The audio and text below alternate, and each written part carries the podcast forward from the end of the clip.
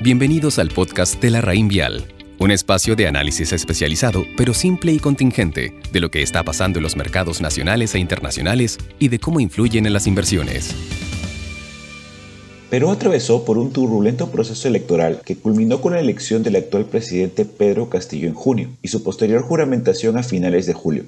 Habiendo ya pasado más de 100 días de su mandato, destacamos que, si bien el gobierno ha dado un giro a la izquierda en la conducción política, su accionar ha sido menos disruptivo de lo que se planteaba durante la campaña presidencial. En nuestra opinión, las estructuras del juego político han sido claves para encaminar una moderación y disipar los miedos. Aquí resaltamos dos factores a tomar en cuenta. En primer lugar, los desafíos históricos de gestión pública no se solucionan rápidamente. En Perú, estos problemas se manifiestan en la baja capacidad de ejecución de los gobiernos subnacionales. Los gobiernos subnacionales, que representan casi dos tercios del presupuesto, tienen ratios de ejecución 15 puntos porcentuales más bajos que el gobierno central. Los anuncios de mayor gasto e inversión pública enfrentarán estos desafíos en ejecución, por lo que vemos acotado el espacio para expansiones disruptivas en estas variables. En segundo lugar, las estructuras de juego político son claves para anticipar el resultado final. Muchos de los anuncios que Castillo hizo en campaña involucraban cambios constitucionales, por lo que el rol del Congreso se vuelve relevante. Para lograr aprobar las iniciativas más disruptivas, se necesitarían alcanzar dos tercios de los votos del Congreso. Ello resulta complicado, ya que el actual gobierno tiene una participación de menos de un tercio en el Congreso y necesitaría convencer a otro tercio para lograr ese cometido. Vemos ello complicado considerando la variedad de colores y personalidades dentro del centro del espectro político.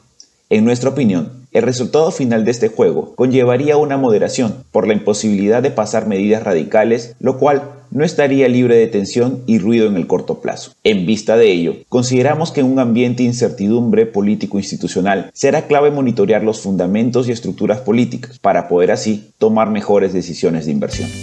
Los esperamos en nuestro próximo capítulo del podcast La Raín Vial Conoce larraínvialdigital.com, una plataforma de inversiones, servicios y herramientas en donde la experiencia de la Raín Vial es 100% online.